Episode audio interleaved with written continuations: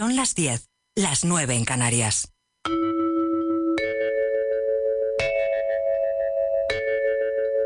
Radio Inter. Desde Madrid para el mundo. Nada te turbe, nada te espante. Todo pasa. Dios no se muda. La paciencia todo lo alcanza. Quien a Dios tiene, nada le falta. Solo Dios basta. En Radio Inter, Vida Armónica. Con Mónica Fraile. Buenas noches, queridos amigos. Os seguimos acompañando y pensando en vosotros y deseando lo mejor para ti y para tus seres queridos. Esta frase que acabas de escuchar es de Santa Teresa de Jesús y nos indica el camino para ponernos a salvo y elevarnos por encima de un campo de batalla en el que seguimos viendo tanta muerte y desolación. Tanta que es normal que te sientas acongojado y temeroso y enfadado y abatido. Santa Teresa nos dice que Dios es la respuesta. Si prefieres, puedes llamarlo Dios o fuente principal, inteligencia suprema, amor superior. Decía Santa Teresa que hay que buscar a Dios entre los fogones, es decir, en las cosas más sencillas, y no fuera, sino dentro de nosotros. Por eso, el refugio más seguro siempre está en nuestro interior. No es fácil, lo sé. Esta es una prueba muy dura que nos ha sacudido violentamente. Es como una pesadilla de la que queremos despertar cuanto antes, pero no lo conseguimos. Y no lo lograremos mientras sigamos poniendo nuestra energía en la destrucción, mientras sigamos mirando las noticias y las cifras y contando uno a uno los casos y buscando culpables, mientras sigamos alimentando, en definitiva, el miedo, la muerte habrá vencido. Pero hoy es sábado santo y hablamos de resurrección. Estamos en Semana Santa y hay una gran lección que Jesús nos dejó, una lección de vida, de fe y de esperanza. El mensaje es que la muerte no es el final. Así que busquemos nuestro refugio y despertemos de la pesadilla.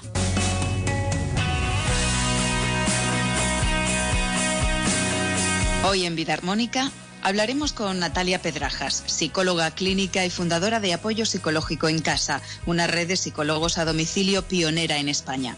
Natalia nos proporcionará herramientas psicológicas para afrontar la pérdida de un ser querido, especialmente en estas circunstancias en las que muchos no pueden despedirse. También ahondaremos en ese mensaje que nos trae la Semana Santa con Dalia Galíndez, maestra de un curso de milagros, maestra de Reiki y presidenta de la Fundación Ser Amor.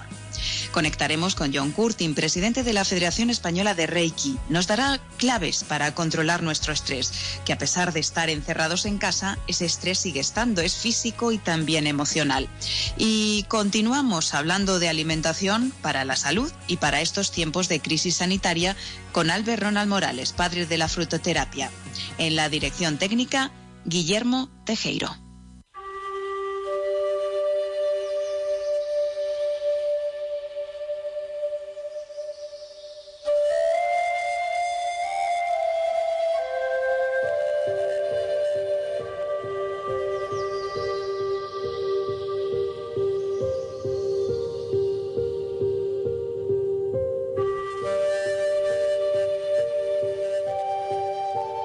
Crisis sanitaria mundial nos está dejando situaciones muy dolorosas.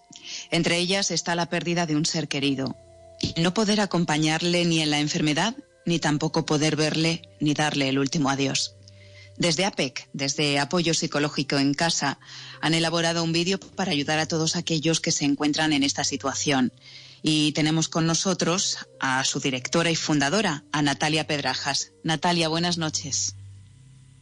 Buenas noches, Mónica. Qué interesante y necesario este tema que, habéis propuesto en el programa. Muchas gracias por darle el espacio. gracias a vosotros por vuestro trabajo generoso, humano y solidario que estáis haciendo, porque sin él esto no habría sido posible. Vosotros habéis tenido la iniciativa y desde Vida Armónica la aplaudimos, porque necesitamos, Natalia, y mucho esas herramientas. Habéis elaborado un material que está en Internet y también un vídeo y yo quería, lo primero de todo es eh, eh, que los oyentes supieran cómo pueden acceder a él antes de entrar en materia. Sí, por supuesto. Eh, lo primero que hay que decir es que es un vídeo que es de una hora. Nosotros estamos elaborando materiales que son un poquito largos, pero que si tienes el tiempo y la calidad de, mm, del espacio suficiente para verlos, eh, pues son muy beneficiosos. Entonces, bueno, primero hay que mm, que tener ese espacio y ese tiempo para verlo y, adentrarse, porque, bueno, vídeos más cortitos ya están haciendo en otras organizaciones y otros profesionales que ayudan también muchísimo, pero en este caso es un vídeo donde hay que sumergirse y se puede ver a través de todas nuestras redes sociales, pero fundamentalmente a través de Facebook, en la página de apoyo psicológico en casa y también en la página web tenemos el enlace puesto que son www.apoyopsicológicoencasa.es. Perfecto apoyo psicológico en casa.es. Esta situación, eh, Natalia, se veía venir, pero no nos lo creíamos y pocos imaginábamos lo que se nos venía encima. Lo primero fue la negación y ahora muchos tienen que hacer frente a una dura prueba, quizás la dura prueba más, más terrible de sus vidas, ¿no? Estar separado de sus seres queridos y en el peor de los casos sufrir su pérdida en la distancia sin ni siquiera tener posibilidad de ver a su ser querido y de despedirse de él. Muchas personas se enfrentan ya a un duelo, primero porque empieza eh, sin eh, la posibilidad de estar en la enfermedad y luego a un duelo cuando la persona fallece. ¿Qué es el duelo? Bueno, pues hay una definición, dos en concreto, pero una que, yo creo que ahora eh, pues podríamos manejar todos y todas, ¿no? Y es que el duelo eh, es el, son las demostraciones que se hacen para manifestar el sentimiento que se tiene por la, por la muerte de un ser querido. Y estas manifestaciones, estas demostraciones eh, se están viendo bloqueadas porque no podemos ni estar acompañando a las personas que están en un estado crítico, ni tampoco el sentirnos acompañadas cuando esa persona fallece y tenemos que enfrentarnos a rituales rápidos de despedida y no demasiado bien eh, bueno, pues dispuestos, ¿no? Entonces, eh, esta primera definición, para empezar, esas demostraciones tienen que empezar a realizarse de otra manera. Ahora hablaremos un poquito de cómo. Y la segunda definición que a mí me gusta mucho también, porque ayuda a entender que, el duelo es algo natural por el que vamos a pasar todas y todas eh, en algún momento de nuestra vida, pero que hay veces que se complica, como en el caso que estamos viviendo ahora, y dice, mm, dice Montoya ¿no? que el duelo es un dolor que es biológico, es decir, te duele el cuerpo, es psicológico porque te duele la mente, te duele la personalidad, también es un duelo social porque duele en la sociedad, en la forma de ser, familiar porque también nos duele el dolor de otros y espiritual porque incluso puede doler el alma, ¿no? Y él termina con una frase que dice en la pérdida de un ser querido duele el pasado, el presente y especialmente duele el futuro. Toda la vida en su conjunto duele. Y es que de ahí viene la palabra. El duelo es dolor. Y como tal hay que traspasarlo, nunca bloquearlo, eh, nunca vivirlo demasiado rápido, sino más bien acompañados y traspasando el dolor de ese duelo. Y ante todo, eh, Natalia, ¿cómo afrontamos una situación así? Eh, ¿Qué nos recomiendas como psicóloga? Entiendo que, que es en el sentido de dejar salir esas emociones, compartir, hablar, no quedarnos con esa tristeza dentro, es importante. Sí, la primera y la segunda herramienta en la que hablamos en el vídeo, aquí las vamos a resumir, en el vídeo las profundizamos más con ejemplos, son hablar, de la situación, verbalizar lo ocurrido, ya de por sí nos ayuda muchísimo. Y además nos da información de, de, cómo estamos viviendo la situación y cuánta información tenemos, ¿no? Entonces, preguntando, preguntarnos por las circunstancias que estamos viviendo y poder contárselo a otros, ya sean profesionales, amigos o familiares, es esa primera herramienta de describir qué es lo que sucede, por lo menos que salgan las palabras. Esa sería la, apuesta número uno.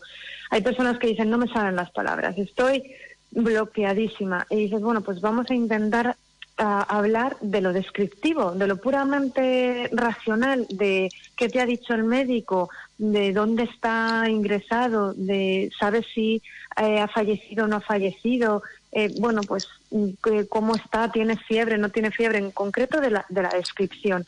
Para luego después de la descripción de los hechos, pasar a lo que comúnmente se llama dentro del mundo terapéutico la ventilación emocional, que es algo así como, como cuando ventilas la casa y abres las ventanas y empieza todo a salir y a entrar, eh, pues en función de cómo esté el viento, pues algo así es la ventilación emocional, abrir y dejar salir y dejar entrar. Pero bueno, es una ventilación emocional también que se tiene que hacer con un sentido y es em, sobre todo la ventilación de dos emociones, de la tristeza y de la rabia. Ya en este programa y contigo, Mónica, hemos trabajado pues toda esa gestión emocional eh, de la tristeza y de la rabia y de lo que significan. Recordar brevemente que la tristeza nos habla de una pérdida y que toca estar tristes, toca estar eh, pues en momentos de llanto, en momentos de de dolor, de reflexión, ¿no? Entonces, esa ventilación emocional es permitirte estar triste.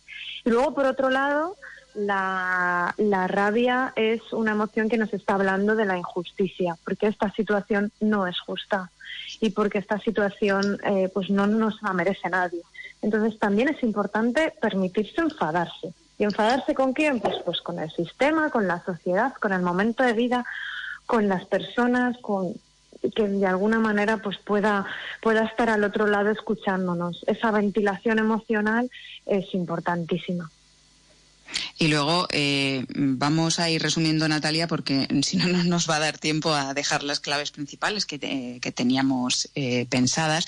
¿Qué le pasa al cuerpo y, a la cabeza brevemente? Porque son muchas cosas que podemos ir al vídeo a, repasarlos, pero entre otras cosas podemos estar incrédulos, sentirnos solos, eh, sentirnos con opresión en el pecho, con la cabeza que no sabemos dónde la tenemos. Son, son muchas cosas que nos pueden pasar, ¿no? Sí, eso es las manifestaciones que nosotros llamamos naturales. Es decir, el duelo tiene, eh, bueno, pues la peculiaridad de que es una situación donde nos van a acompañar manifestaciones naturales a nivel cognitivo en la cabeza, como tú dices, de incredulidad, confusión, rumiaciones, preocupación. También a nivel afectivo, como esa incluso culpa, apatía, soledad, abandono, extrañeza fisiológicas, pues cuando te duele el estómago, te falta el aire, te duele el pecho, o conductuales, eh, que puede ser pues eh, suspirar demasiado, estar hiperactivo o incluso no, estar súper decaído y no y, con una conducta distraída, ¿no? Entonces son todas manifestaciones naturales y es importante que las verbalicemos, las manifestemos, pero en cualquier caso las tratemos como tal. Si vivimos una pérdida, como tal va a haber manifestaciones naturales. A mí me parece eh, muy importante algo eh, que vosotros aconsejáis, que es poder escribir lo que sentimos. Eh, coger el papel, escribir desde una carta de despedida hasta cómo ha sido nuestra historia con nuestro ser querido. Y, es algo que nos va a ayudar a, a ventilar, como, como decís vosotros, emocionalmente, ¿no? Lo que sentimos. Efectivamente, la escritura terapéutica es una grandísima herramienta. En el vídeo recomendamos unas cuantas, eh, aquí brevemente, en la que llamamos el diario emocional. ¿Vale? Llevar un registro y sacar fuera, pues, y ordenar también, pues, todo lo que estamos eh, sintiendo para darnos cuenta y para poder plasmarlo en el papel. Y luego también pues podemos echar eh, también mano de, la carta, ¿no? De, en vez de, hacer un diario hacia nosotros, hacer una carta hacia afuera y poder escribir incluso a esa persona que ha fallecido o incluso a esa persona que está en estado crítico y no podemos ver. Entonces, esta mm. carta que muchas veces tiene, tiene una pauta, puede ser de muchas maneras y cada uno le puede, la puede armar como quiera, pero hay una carta en concreto que empieza por un perdóname, te perdono, gracias por, te quiero por. Entonces, bueno, pues como frases incompletas que podemos ir eh, completando. Y si no te sale escribir, pues dibujar, que a lo mejor también puede ser una forma, ¿no? De expresarlo. Fenomenal. Eh, hay unas frases eh, de algo que se llama Hoponopono, que se basa en lo siento, perdóname, te amo, gracias. Podemos armar frases con eso estupendamente y es muy terapéutico. Y por último, mm, me parece importantísimo el poder hacer rituales de despedida desde casa. Efectivamente, yo creo que esto es, si acaso, el, kit de la cuestión y, y, también la forma en la que nos, más nos estamos intentando reinventar, inclusive los terapeutas, cuando tenemos que eh, imaginarnos y acompañar los distintos rituales que, por otro lado, la gente está inventando o emprendiendo, ¿no? Y eso es muy interesante.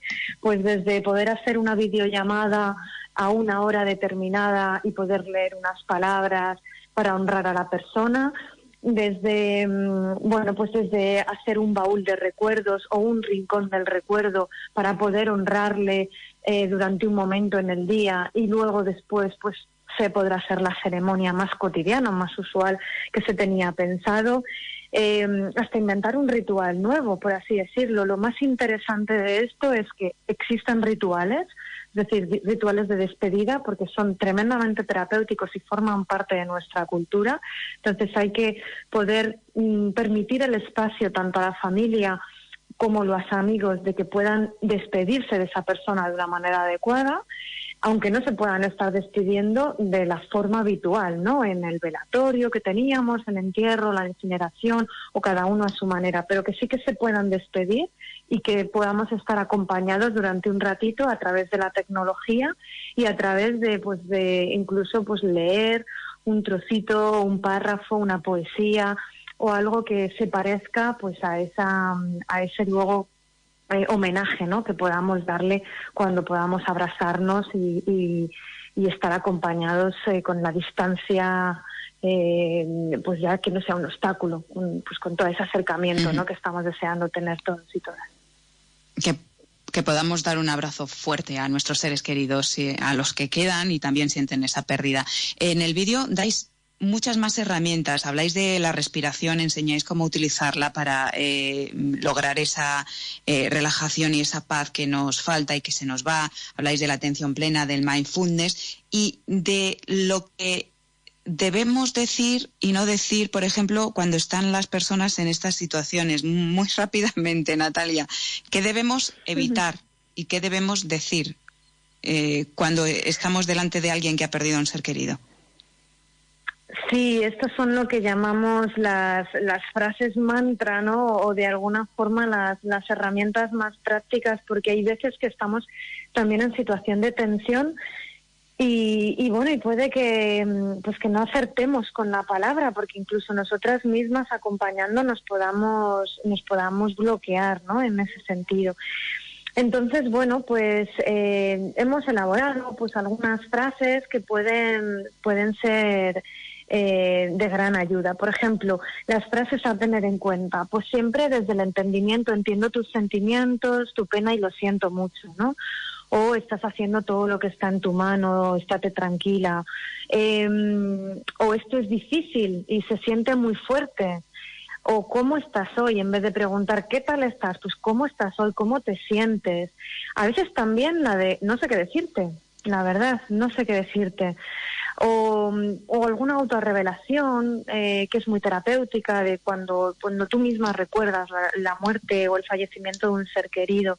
Y a veces también, pues bueno, la la forma en la que puedes provocar que la otra persona se acuerde de, del ser eh, que está perdiendo, pues me enseñas alguna foto, quieres contarme algo de esa persona. Entonces, bueno, pues intentar apuntárnoslas eh, según estamos escuchando el vídeo, pues es muy beneficioso para tirar mano de ellas en situaciones de tensión, porque hay veces que nos podemos bloquear. Bien, pues Natalia Pedrajas, directora fundadora de APEC, de Apoyo Psicológico en Casa, gracias por este trabajo tan profesional eh, que, habéis hecho y que está ayudando y va a ayudar a, mucha gente. Recordamos eh, dónde eh, pueden conseguirlo o dónde pueden acceder a él, que es a través de vuestra página web y a través de vuestras redes sociales. ¿Nos recuerdas cómo?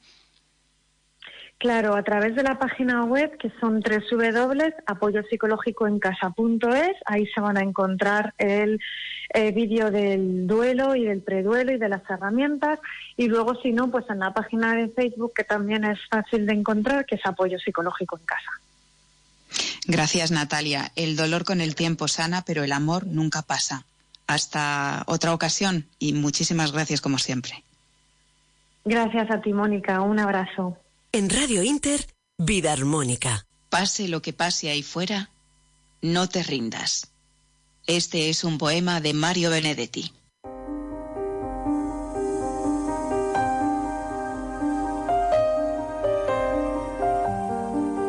No te rindas.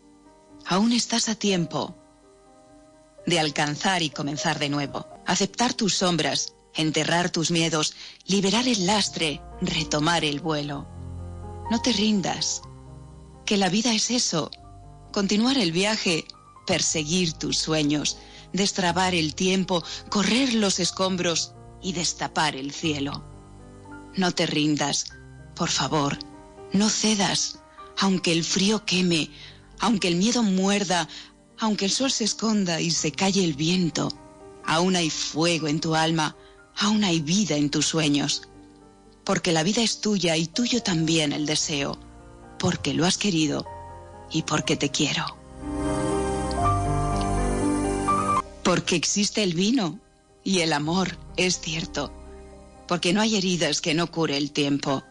Abrir las puertas, quitar los cerrojos, abandonar las murallas que te protegieron, vivir la vida y aceptar el reto, recuperar la risa, ensayar el canto, bajar la guardia y extender las manos, desplegar las alas e intentar de nuevo celebrar la vida y retomar los cielos.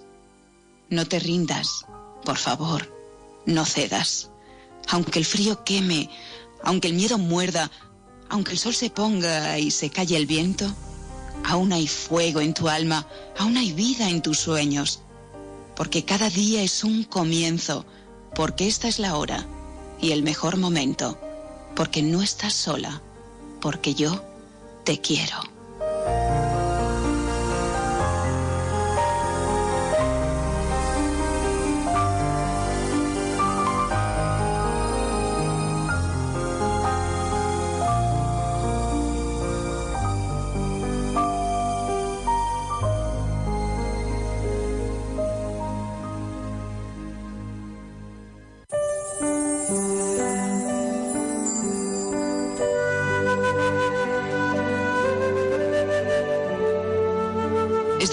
Fase final de la Semana Santa, una Semana Santa atípica en la que no se han celebrado procesiones, pero la procesión va por dentro. No ha habido viajes, las calles están vacías de gente, los pasos encerrados. Es sin duda esta una Semana Santa en la que el coronavirus representa la corona de espinas y la cruz, el ataque despiadado y amenazante que en esta ocasión no viene de los judíos ni de los romanos, sino de un virus invisible que nos turba la paz y destapa nuestros peores miedos. Pero no, ese no es el mensaje de la Semana Santa ni tampoco el mensaje que Jesucristo nos dejó. De, ese mensaje vamos a hablar a continuación con Dalia Galíndez, maestra de un curso de milagros, maestra de Reiki y presidenta de la Fundación Ser Amor. Dalia, muy buenas noches. Buenas noches, Mónica. Gracias a toda la audiencia eh, de Vida Armónica. Eh, gracias a ti por estar con nosotros y lo primero de todo, ¿cómo estás pasando esta Semana Santa?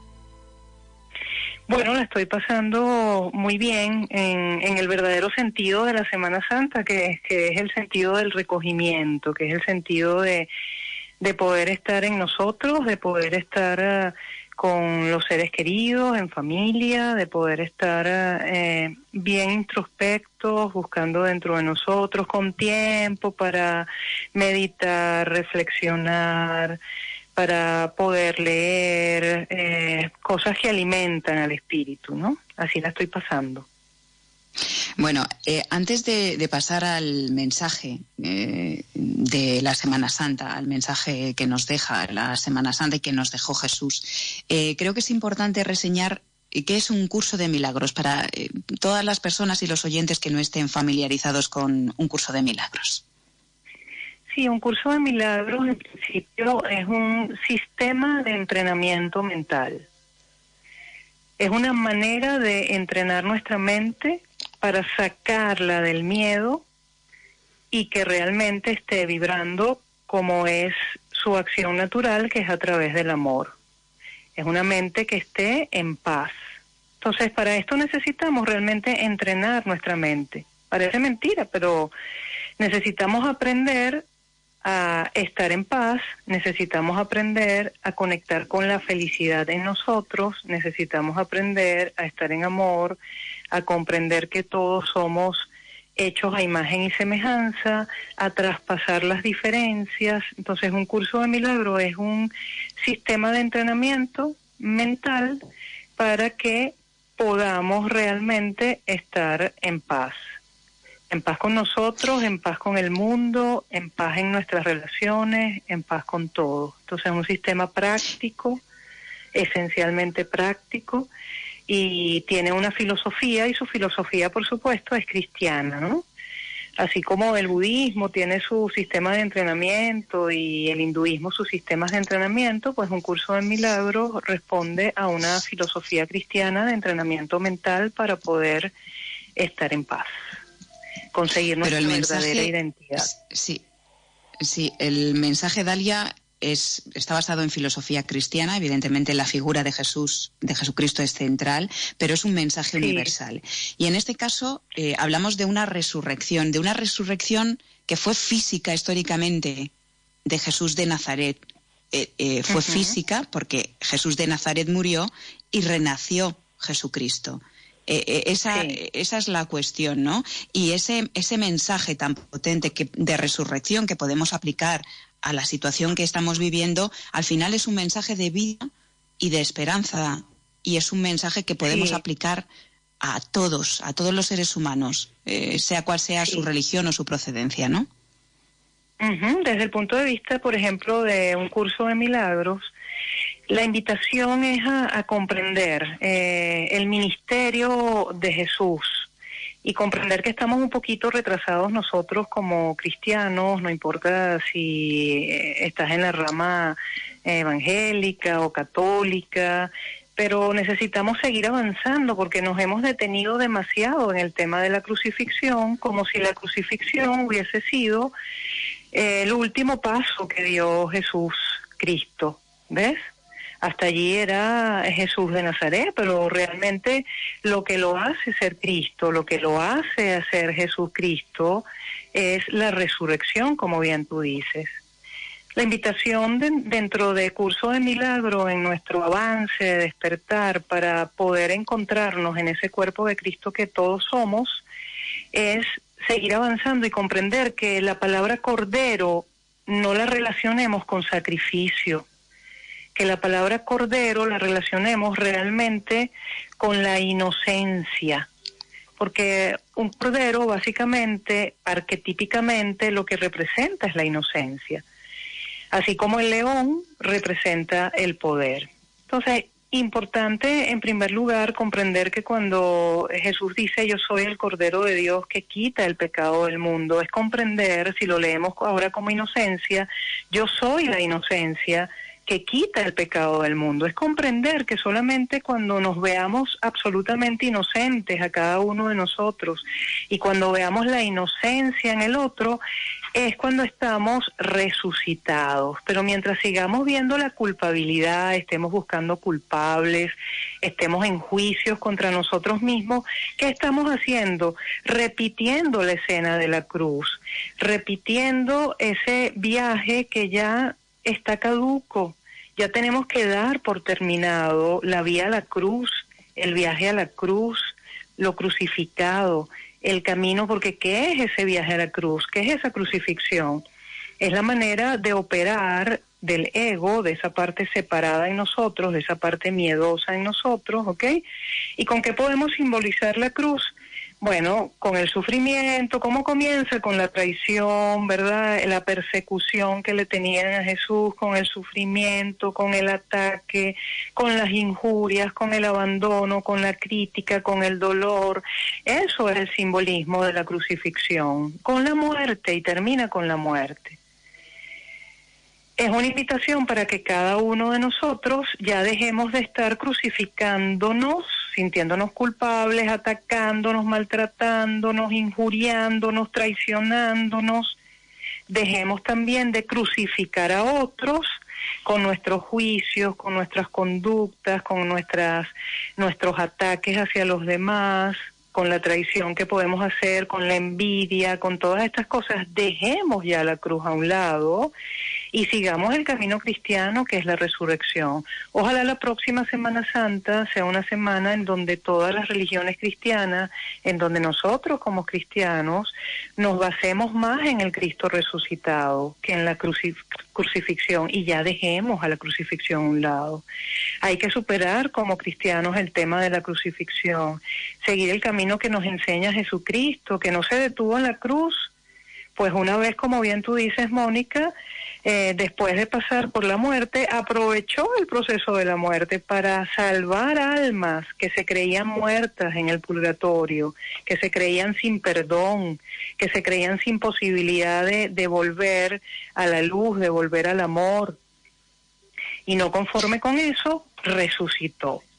Entonces es tiempo de vivir la Semana Santa como la resurrección, a través de que a través del ejercicio de nosotros del perdón, de perdonarnos, de perdonar todo, de perdonar nuestro pasado, de vernos a través de la inocencia, de mirar la inocencia en el otro, de simplemente ver que, que detrás del ataque del otro está el miedo de ese otro.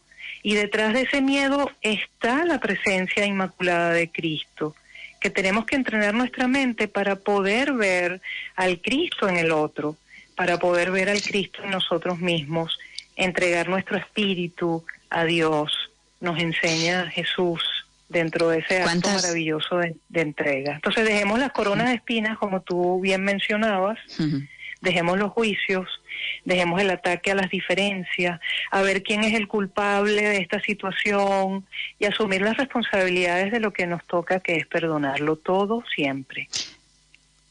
¿Cuántas veces nos comportamos como Judas? ¿Y cuántas veces eh, señalamos con el dedo creyéndonos con la autoridad de hacerlo y viendo la culpa en el otro, pero no en nosotros, ¿no? Eh, eso está así. Para terminar la, entrevista, eh, Dalia, quisiera ahondar en, en algo que Jesús dijo en la cruz. Dios mío, ¿por qué me has abandonado? En esta indudable situación terrible que estamos viviendo, a ojos de muchos, pues eh, los muertos eh, son los sacrificados, ¿no? Los crucificados.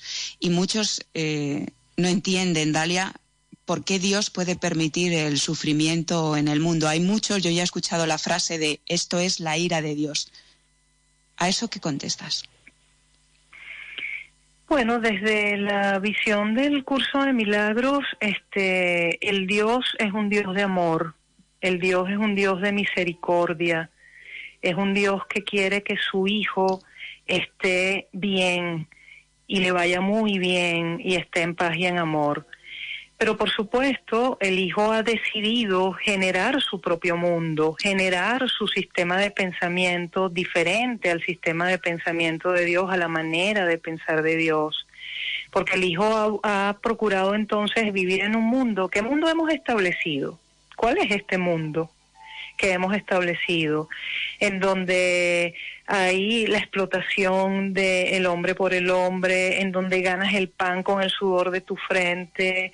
Es un mundo que no es el que Dios nos ofrece. Dios nos ofrece el cielo, nos ofrece el estado celestial, el estado de plenitud y de gracia. Somos nosotros los que hemos decidido experimentar estas cosas. Esta no es la voluntad de Dios. Entonces, Dios no tiene ira contra su Hijo, Dios lo ama profundamente. Así como decía Jesús, y si ustedes que se creen que son malos, no le darían una serpiente a su hijo que les pide pan, ¿cómo creen que el Padre puede mandarle pestes? ¿Cómo creen que el Padre puede hacer estas cosas? Solo aquellos que no comprenden quién es Dios pueden pensar de esa manera. Entonces, una invitación a todos nosotros a, comprender y asumir la responsabilidad de que esto lo inventé yo, esto lo fabriqué yo, esta no es la voluntad de Dios. Dios no podría eh, querer estas cosas para mí. Sí, eh, la resurrección lo que nos promete es un desenlace feliz de todo esto. Así que nos quedamos con ese mensaje de esperanza. Y para aquellos. El mundo terminará pues entre risas. y azucenas, además, la resurrección eh, tienes a las azucenas como símbolo de, inocencia y de pureza.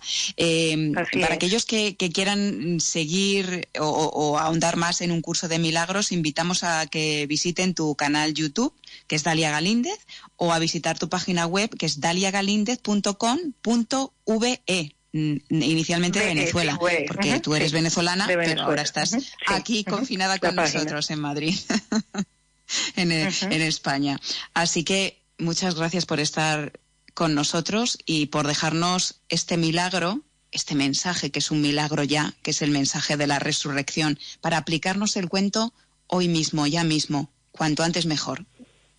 Así es, si queremos un mundo nuevo, vamos a resucitar nosotros primero para que ese mundo resucite y se parezca al cielo. Si dañas al prójimo, te hieres a ti mismo. Vida armónica.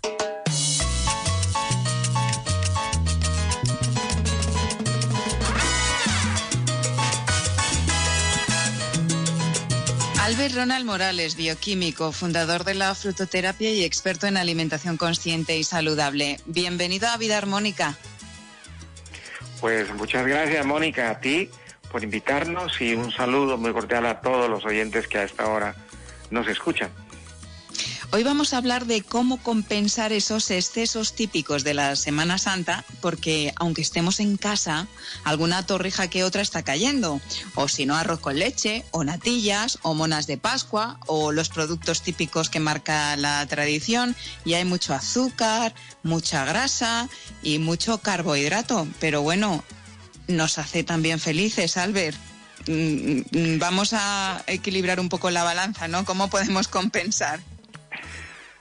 Sí vamos a tratar de, de no quitarles eh, el, el, gustillo a toda la gente que, pues fíjate, nos queda, nos queda todavía el domingo de Pascua, que, que, seguramente la despedida de la Semana Santa, y ahí haremos el último, el último, la última comeloncita de estas cosas.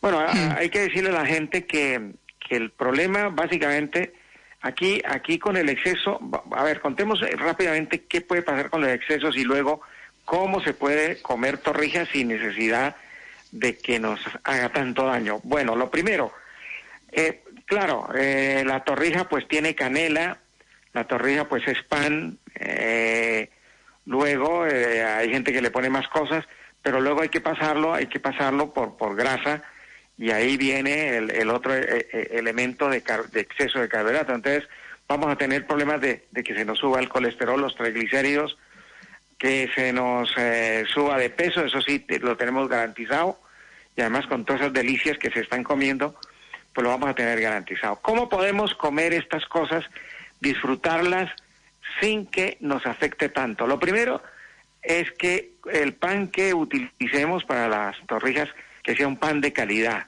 no cualquier pan eh, eh, pues que no, lo vamos a utilizar, porque la calidad del pan es el que va a dar la, la calidad de la torrija. Luego, em, el uso del azúcar. Tratemos de usar un azúcar de caña integral que es menos nocivo que el azúcar blanco o el azúcar moreno. utilicemos, eh, pues obvio, la, canela, que es tan típica de, todo esto, y luego la grasa. Utilicemos un aceite eh, que no esté saturado. Especialmente recomiendo el aceite eh, que tenga la propiedad de que aguante la temperatura sin producir efectos nocivos, como es el aceite de girasol. Ese resiste hasta 130 grados de temperatura sin tener que convertirse en un aceite, en una grasa trans. Y desde luego, eh, dependiendo lo que se le coloque y lo que se acompañe a las torrijas y a todas estas delicias, vamos a, hacerlo bien o hacerlo mal. ¿Qué es lo más recomendable? Que así como estamos comiendo estas cosas ricas, también cuando toquemos el plato de sal, que en ese plato de sal haya bastantes verduras, no importa que estén cocidas o sean verduras crudas, pero la verdura y, en estas eh, circunstancias nos va a ayudar a absorber el golpe que nos van a dar todas estas delicias y de paso compensamos y podemos darnos este maravilloso gusto de probar todas estas cosas que en Semana Santa se, se, han tomado. Una de las verduras eh, típicas, porque se hace el potaje, es eh, las espinacas, Albert. Las espinacas son eh, buenas consejeras en este caso para la salud. Sí, yo diría que, y además, como estamos encerrados, estamos un poquito bajito de hierro, pues la espinaca, por la cantidad de hierro que tiene, nos va a ayudar a subir ese hierro. Igualmente las acelgas, el brócoli, pues nos va a ayudar a subir esa, esa, ese tipo de, mineral tan importante como es el hierro y que también va a, trabajar muchísimo para, para, el sistema inmunitario. Y por supuesto, eh, la fibra. Es muy importante que la gente sepa que la fibra frente a esto, que son productos un poco refinados, nos compensa. En la medida que tomemos más ensaladita, pues podemos comer más cosas de estas que son alimentos eh, refinados y que nos va a ayudar a equilibrar la dieta y que ahí sí nos podemos dar un poquito los caprichitos que nos nos eso nos podemos dar en la en Semana Santa. Y ojo, eh, la, alcachofa, la alcachofa, por ejemplo, es eh, buena para reducir el colesterol, el calabacín también, por ejemplo, Albert, así que es importante que lo tengamos presente estos días también. Sí, claro, y sobre todo, sobre todo, fíjate que el calabacín y la alcachofa trabajan con el, sistema hepático que va a ayudar también a que no se nos acumule peso eh, alrededor, especialmente de la tripa, y, cojamos peso en los sitios menos adecuados. Y eso lo hace la alcachofa y el calabacín. Y también no se les olvide la berenjena, que quema grasa y no permite que subamos de peso en demasía. Es una manera también de controlar la subida de peso. Así es que mira que la naturaleza es muy sabia y todo lo tenemos en este momento. Pues Albert Ronald Morales, bioquímico, fundador de la frutoterapia, experto en alimentación consciente y saludable. Gracias por dejarnos estas perlas de salud a través de la alimentación y que disfrutéis en casa de, si no es torrija, pues de algo que os guste muchísimo. Supongo que las torrijas son veganas, ¿no? Sí, las torrijas son veganas, por lo tanto, eh, no se le pone huevo, sino se le pone agar-agar, que es una alga maravillosa, que es muy proteica, y, el resto de ingredientes sí son exactamente iguales. Eh, los aceites son iguales, la preparación es igual, el pan, claro, calidad de pan, ahí sí hay que meterle buena calidad. Y fíjate que nos hemos dado unos buenos homenajes de, de torrijas y le, y, le cuento que han quedado exquisitas, veganas. Pues que aproveche Albert y hasta la próxima semana. Un abrazo fuerte. Un abrazo grande para ti y para todos los oyentes. No te enfades ni preocupes. Da las gracias por la bendición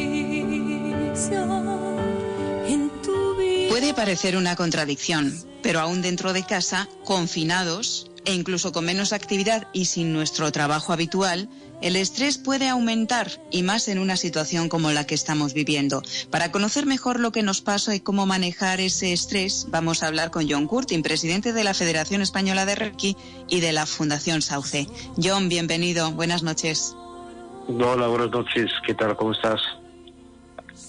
Pues estamos muy bien y agradecidos de poder hacer el programa como lo estamos haciendo confinados y desde casa, pero estamos llegando y sobre todo es eh, un regalo poder aportar el granito de arena por si todo esto que hacemos ayuda a la gente. John, el estrés es una respuesta natural y automática que produce nuestro cuerpo, pero el estrés sostenido que estamos sufriendo puede complicarnos mucho las cosas cuando vivimos una situación de miedo permanente, eh, de miedo a la muerte, de miedo a quedarnos sin trabajo, sin dinero. Son muchos miedos los que acumulamos y el cuerpo tiene un límite, John. Sí, efectivamente, y me llama la atención eh, tu comentario, el hecho de que, a pesar de estar quietos y parados, que el estrés todavía se, se manifiesta. Eh, recuerdo hace años eh, cuando nosotros colaborábamos con el convento de la Milagrosa aquí en Madrid, me trajeron una monjita de clausura que sufría de ataques de, pánico. Y yo pensando, ¿y, y cómo, y, cómo una monja de clausura va a sufrir ataques de pánico? Em, ¿qué, ¿Qué situaciones se le puede presentar? y cuando le pregunté dijo pues que era la manera que su compañera de banco eh, tenía de rezar el Padre Nuestro durante la misa. Mm, que, la manera que rezaba el Padre Nuestro pues le, provocaba un ataque de pánico. A cada uno nos puede provocar la ansiedad, el pánico, el estrés una cosa diferente, pero eh, en este confinamiento coincidimos en muchas. La clave es cómo podemos manejar ese estrés y que no nos controle a nosotros. Sí, la clave es mirar hacia adentro y no mirar hacia afuera, porque dentro de nosotros mm, cada ser humano tiene un reservorio de paz y de tranquilidad y de calma, y si podemos mirar dentro y mirar hacia adentro, eh, y conectar con ese reservorio de paz, pues entonces el estrés ya no es un problema. Claro, y ahora tenemos además tiempo para, para, hacerlo. En vez de hacer, hacer, hacer, planificarnos un día con muchas rutinas, con cosas mil que hacemos en casa y que no paramos para no pensar, hay que reservar un espacio para nosotros. Y empezamos, eh, John, con la respiración, hay que conectar con la respiración. Y si no sabemos hacerlo, pues siempre hay alguien que nos guíe. En este caso, por ejemplo, vosotros en la Federación Española de Reiki habéis puesto en marcha un curso gratuito para federados de control del estrés y ahora mm, estáis trabajando otro de, de control de la respiración. Respiración, primer paso, importantísima. Sí, efectivamente. ¿Cuál es la clave de la respiración? pues eh, tiene la peculiaridad de que es, aunque es un acto automático, eh, nosotros con la mente mm, lo podemos mm, variar. Eh, entonces es un, acto automático, pero que podemos variar con la mente y es como un puente, es un, como un puente entre la mente y el cuerpo y, por eso la respiración es tan, tan vital.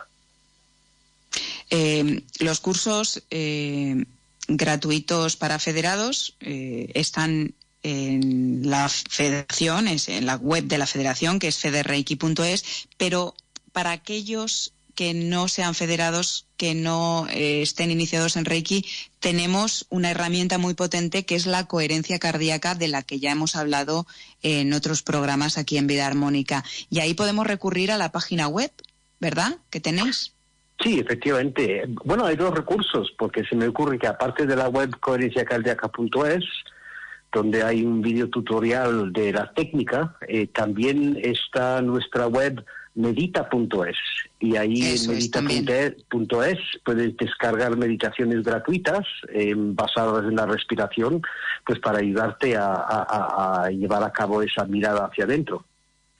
Pues medita.es y además pues federreiki.es y coherenciacardíaca.es. John Curtin, presidente de la Federación Española de Reiki de la Fundación Sauce. Si te parece, ahora vamos a regalar a nuestros oyentes una pequeña práctica de control de estrés, de control de la meditación, de respiración y con ella te despedimos ya hasta el próximo programa. Muy bien, pues un abrazo, Mónica.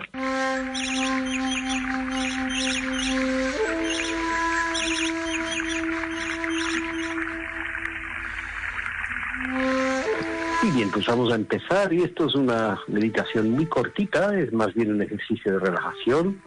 Eh, aconsejo ahora mismo que estés pues sentada o sentado o, tumbado, eh, de modo que no sientes tensión en el cuerpo. Y, y lo primero que haces es inspiras profundamente, exhalas profundamente.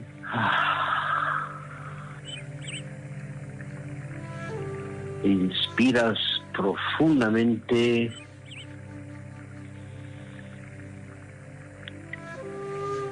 Exhalas profundamente. Última vez, inspirando profundamente.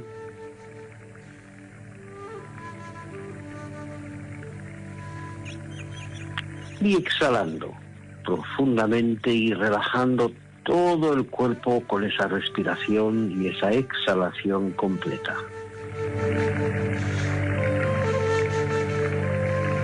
Y ahora encuentras un ritmo de respiración lento y profundo, pero que sea cómodo para ti.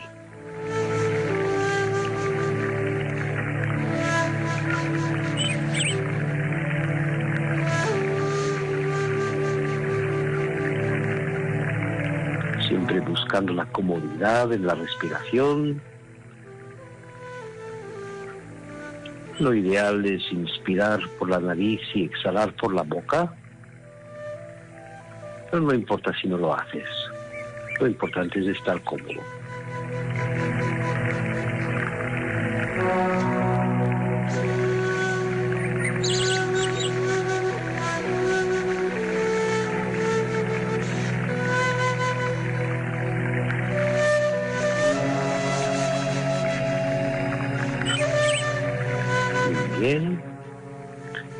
Diriges tu atención a tu pie derecho.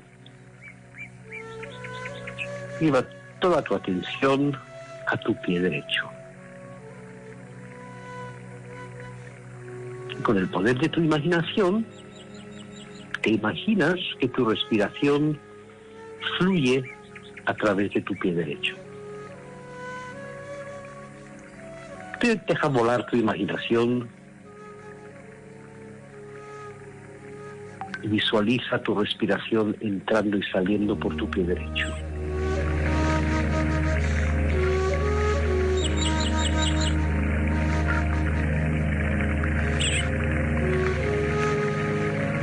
Subes tu atención a tu pierna derecha, respirando por tu pierna derecha. Imagínate el aire fluyendo como el agua a través de tu pierna derecha.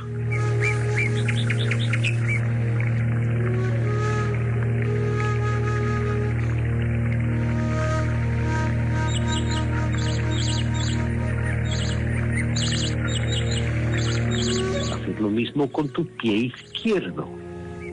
Enfócate en tu pie izquierdo. Imagínate el aire fluyendo por tu pie izquierdo. Tu pierna izquierda.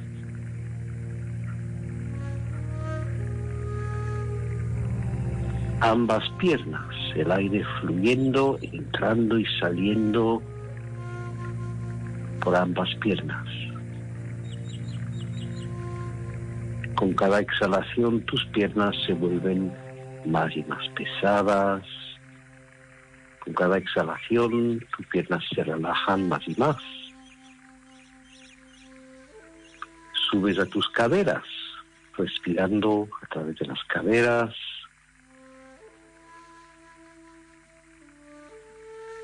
El tronco de tu cuerpo, sientes el aire fluyendo por el tronco de tu cuerpo como si fuera agua. El aire fluye por tu brazo derecho. Enfócate en tu brazo derecho. Tu brazo izquierdo. Empiezas a sentir el aire fluyendo por tu pecho, tu cuello y tu cabeza.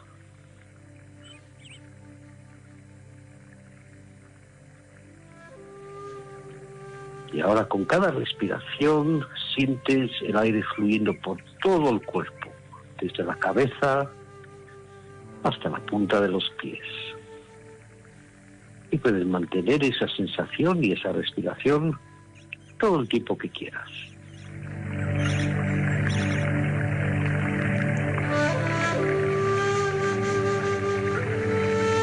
Y bien, y ahora, después de estos tres minutos, puedes parar, puedes mantener esa respiración fluyendo por todo el cuerpo todo el tiempo que te apetezca.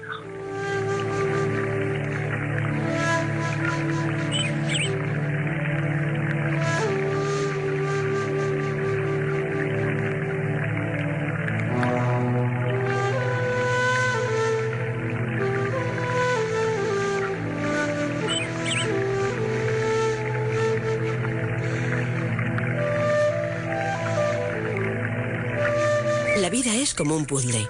Hay que saber encajar las piezas para que todo tenga sentido. Vida armónica.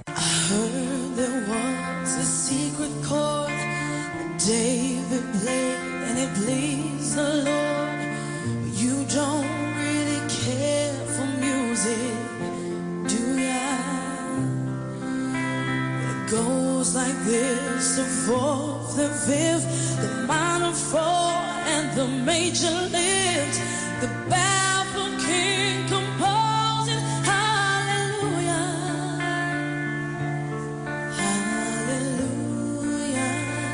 Llegamos al final. Nos quedamos con el mensaje de la resurrección como un símbolo para convertir la debilidad en fortaleza, el sufrimiento en paz y en amor. Revisa cuántas coronas de espinas te aplicas a ti mismo y cuántas a los demás. ¿Qué cosas te dices y qué cosas dices de los otros? ¿Cuántas veces criticas? ¿Cuáles te provocan dolor? Ya lo decía Jesús. Ama al prójimo como a ti mismo. Si no te amas, no estás completo. Y si atacas al prójimo, a tu hermano, en realidad te estás atacando a ti. Recuerda que la puerta del amor la abre la llave del perdón. Así que es hora de perdonarte, de perdonar. La Semana Santa finaliza con azucenas, que representan la pureza y la inocencia que somos en verdad y nos deja un mensaje de continuará, como en las películas. Un mensaje de amor absoluto, de vida eterna. Pero no esperes a la vida eterna, que así sea en la tierra como en el cielo. Feliz vida y hasta el próximo programa.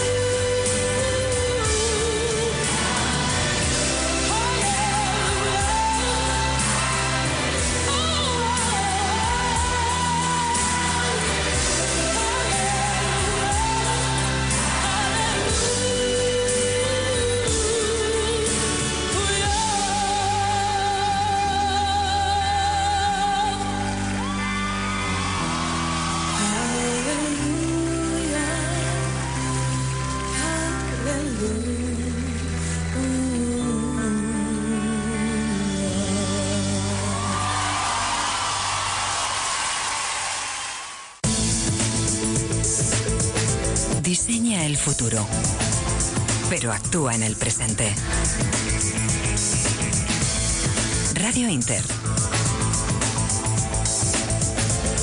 Siempre a tu lado. Resistiré, erguido frente a todo. En esta cuarentena, el barómetro toma el pulso al país cada tarde a las 4. Confinados, pero no desinformados. Sí, de salud afortunadamente estoy bien y también el resto del gobierno y los compañeros y sobre todo pues eso, intentando hacer todo lo que está en nuestras manos para que esas cifras que comentaba pues cada vez sean menos. No hemos podido conseguir paracetamol en la farmacia porque no nos quieren vender. Te saludo en estos instantes desde la lista de altas de coronavirus de este país. Eh, la canción la hicimos hace ya 35 años por lo menos. Imagínate. En los 87 me parece que la hicimos. Y la canción ya de salida vendió 150.000 discos, o sea que... Juntos cada día en la Inter. Con